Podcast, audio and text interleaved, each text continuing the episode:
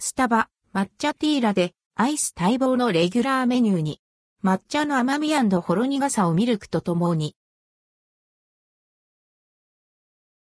スタバ抹茶ティーラテ、アイスレギュラーメニューかスターバックスで長年人気を博してきた抹茶ティーラテに待望のアイスがレギュラーメニューとなって再登場します。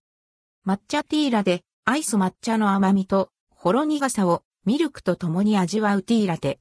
ふんわりと優しいミルクの口当たりはそのままにアイスでも楽しめるようになりました。発売日は6月14日。価格は以下の通り。